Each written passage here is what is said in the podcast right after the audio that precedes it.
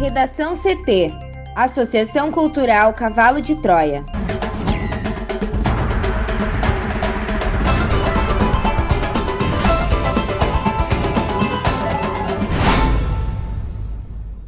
Agora, no Redação CT. Vacinação contra o coronavírus já evitou a morte de 43 mil idosos no Brasil, aponta estudo da UFPEL. Brasil volta a registrar tendência de alta nas mortes por Covid após mais de dois meses. CPI vota requerimentos, anuncia investigados e houve defensores da cloroquina nesta sexta. Senado conclui votação de MP que permite privatização da Eletrobras e texto volta à Câmara.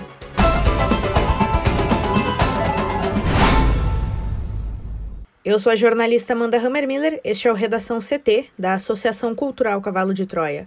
Céu nublado em Porto Alegre, a temperatura é de 14 graus. Boa tarde. A semana termina com tempo firme, mas bastante nebulosidade em quase todo o Rio Grande do Sul.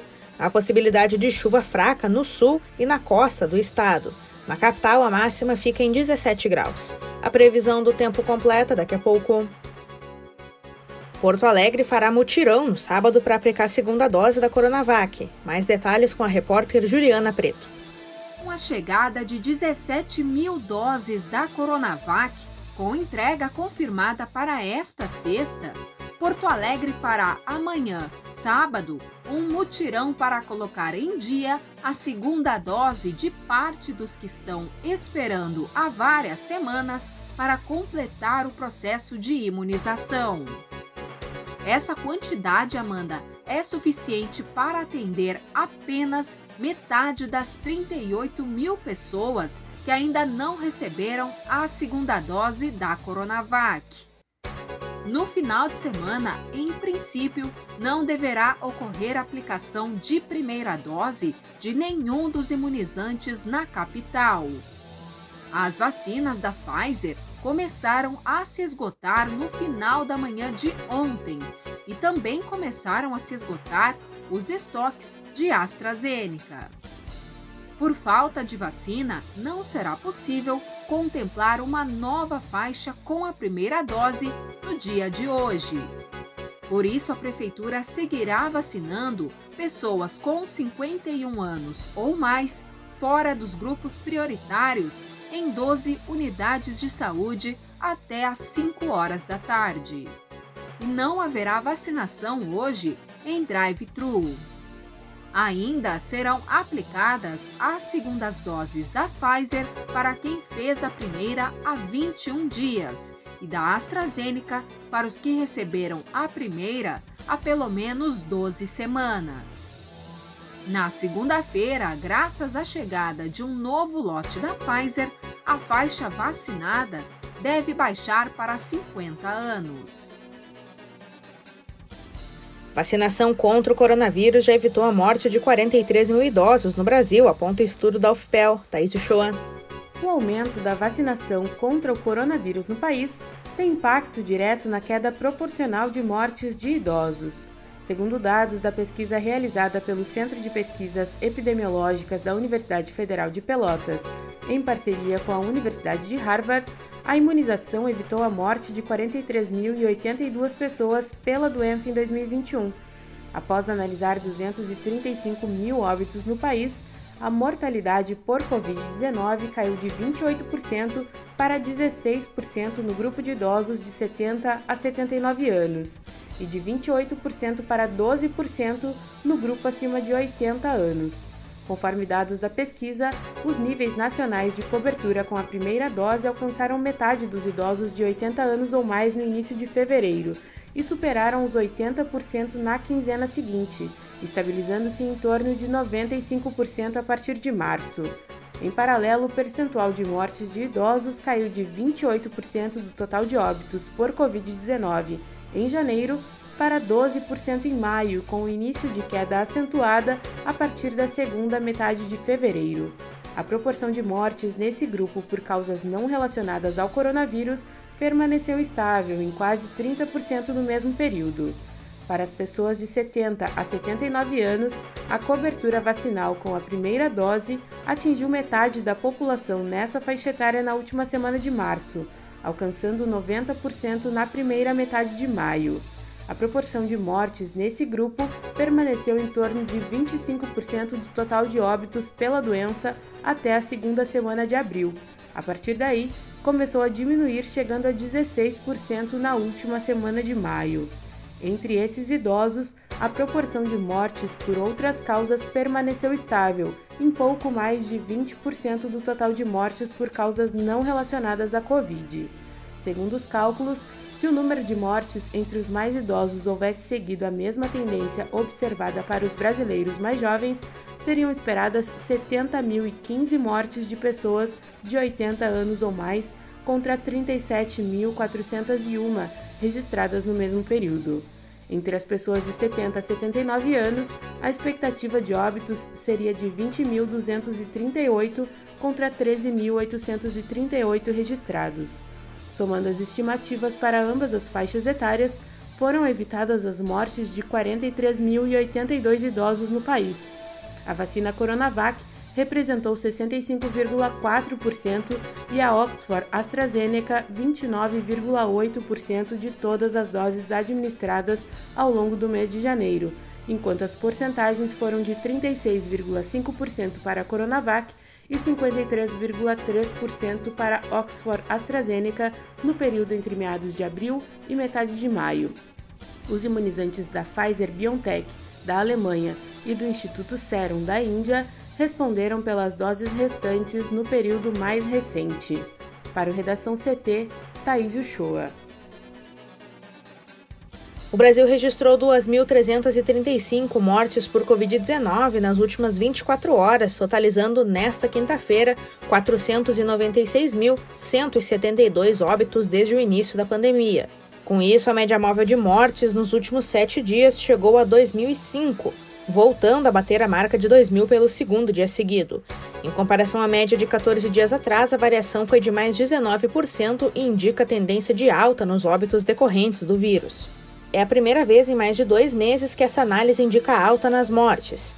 De 12 de abril até quarta-feira, a curva apontou estabilidade ou queda. Nos últimos 29 dias, a tendência se manteve estável, ainda em um patamar elevado e alarmante. Os números estão no novo levantamento do consórcio de veículos de imprensa sobre a situação da pandemia de coronavírus no Brasil. O balanço é feito a partir de dados das secretarias estaduais de saúde. De 17 de março até 10 de maio foram 55 dias seguidos com essa média acima de 2 mil. No pior momento desse período, a média chegou ao recorde de 3.125 no dia 12 de abril.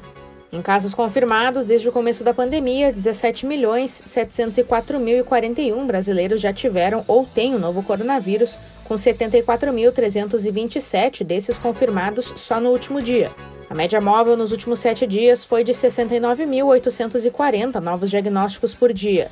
Isso representa uma variação de mais 9% em relação aos casos registrados em duas semanas, o que indica a tendência de estabilidade nos diagnósticos.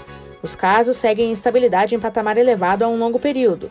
Chegamos a 51 dias seguidos em que a curva de novos diagnósticos tem apontado ritmo estável, sem queda ou aumento considerável. Desde o começo da vacinação no Brasil, 60 milhões 381 mil e 20 pessoas já tomaram a primeira dose da vacina, o que representa 28,51% da população. A segunda dose foi aplicada em 24 milhões 85 mil 577 pessoas, o que corresponde a 11,37% da população. Somando a primeira e a segunda doses, 84 milhões 466 mil 597 vacinas já foram aplicadas. CPI vota requerimentos, anuncia investigados e ouve defensores da cloroquina nesta sexta-feira. E a CPI da Covid deve ter uma sexta-feira movimentada. Os integrantes da comissão irão analisar 40 requerimentos e também irão ouvir médicos defensores do uso de cloroquina, um medicamento comprovadamente ineficaz contra a doença. A presença dos médicos na comissão, Amanda, foi defendida por parlamentares governistas. Além disso, o relator Renan Calheiros convocou uma coletiva de imprensa para anunciar os nomes de testemunhas que passarão à condição de investigadas pela CPI.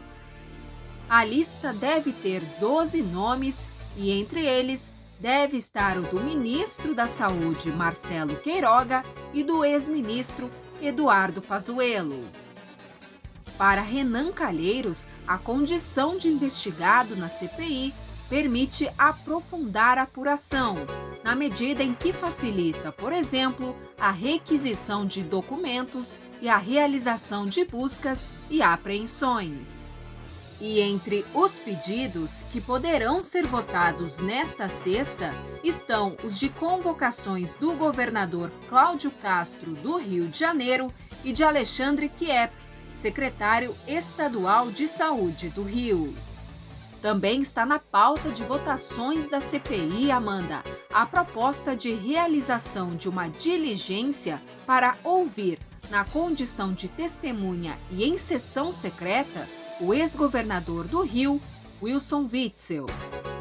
Witzel compareceu à CPI na última quarta, protegido por um habeas corpus, concedido pelo ministro Nunes Marques, do STF. Witzel discutiu com o senador Flávio Bolsonaro, filho do presidente Jair Bolsonaro, e pediu para encerrar a participação mais cedo. O ex-governador declarou, contudo, que tem informações graves a revelar e se comprometeu a voltar à CPI em uma reunião secreta a portas fechadas. A comissão também pode votar quebras de sigilo de organizações sociais que atuam na área da saúde do Rio de Janeiro e também pedido de informações de hospitais federais do estado, além de informações de vários órgãos do Executivo Federal.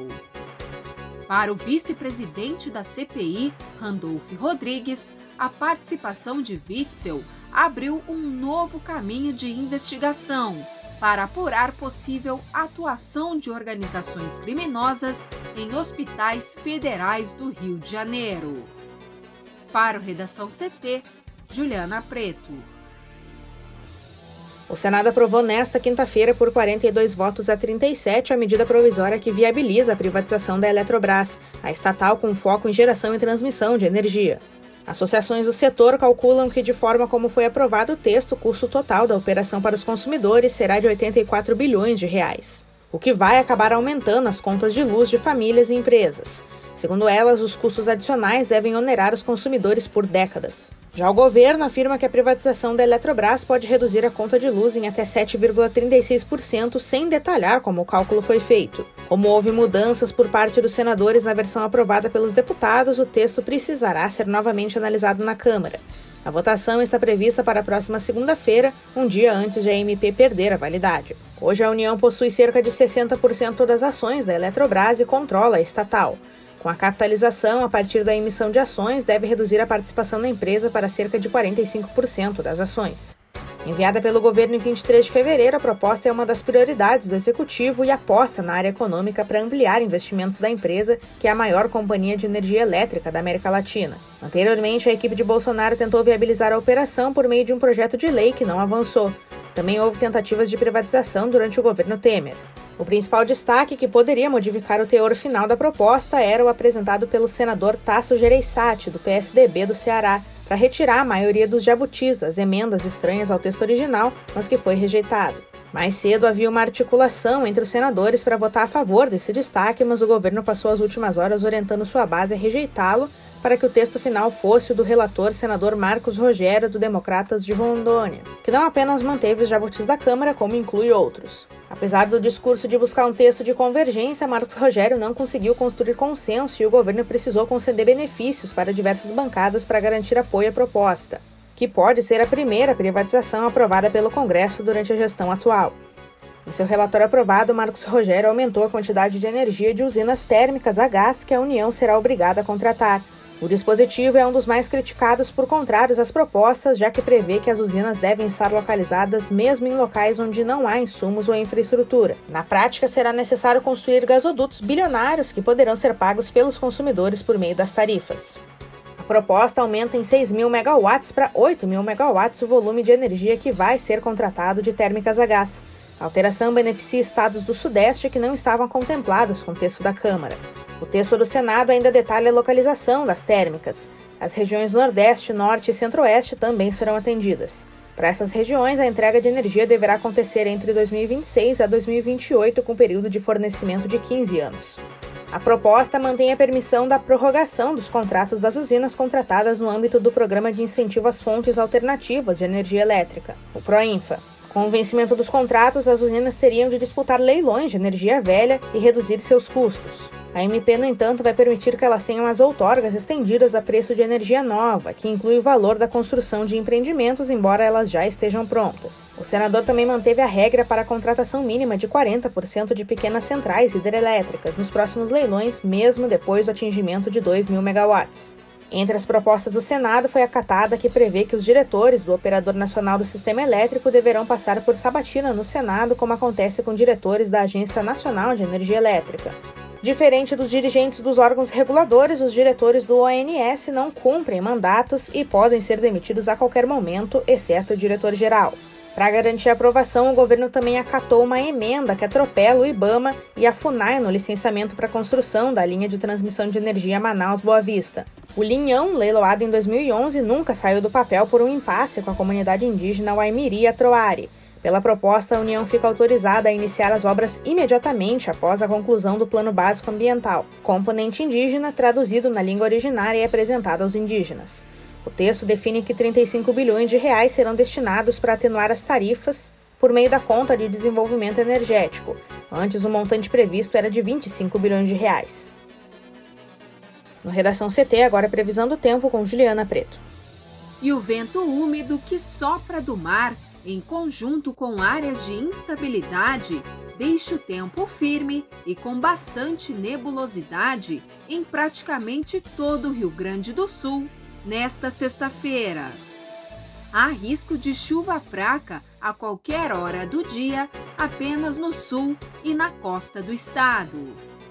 Os maiores acumulados devem ser baixos e estão previstos para Morrinhos do Sul, no litoral norte, com 12 milímetros. As temperaturas, Amanda, seguem baixas e teve geada nas primeiras horas da manhã em pontos da campanha e nas regiões central e noroeste gaúchas. Durante a madrugada, o município de Quaraí, na fronteira oeste, registrou 0,7 graus, conforme dados do INMET. Os termômetros também não sobem muito durante esta tarde. A maior temperatura do dia deve ocorrer em Novo Tiradentes, no norte gaúcho, com 21 graus. Aqui em Porto Alegre, a máxima pode chegar em 17 e a previsão é de sol entre nuvens e períodos de tempo nublado. Já no final de semana, um sistema de baixa pressão atmosférica deixa o tempo instável em quase todo o Rio Grande do Sul. No norte gaúcho, na serra e no litoral, a chuva pode chegar com intensidade forte. E somente a fronteira oeste e a campanha não devem ter precipitações. As temperaturas ficam parecidas com as dos dias anteriores as mínimas variam entre 1 e 4 graus. Na capital, os termômetros marcam de 12 a 15 no sábado e de 10 a 17 graus no domingo. Um bom final de semana e até segunda. Redação CT. Apresentação Amanda Hammermiller. Colaboração Juliana Preto e Thaís Uchoa. Uma produção da Associação Cultural Cavalo de Troia com apoio da Fundação Lauro Campos e Marielle Franco. Próxima edição na segunda-feira. Boa tarde.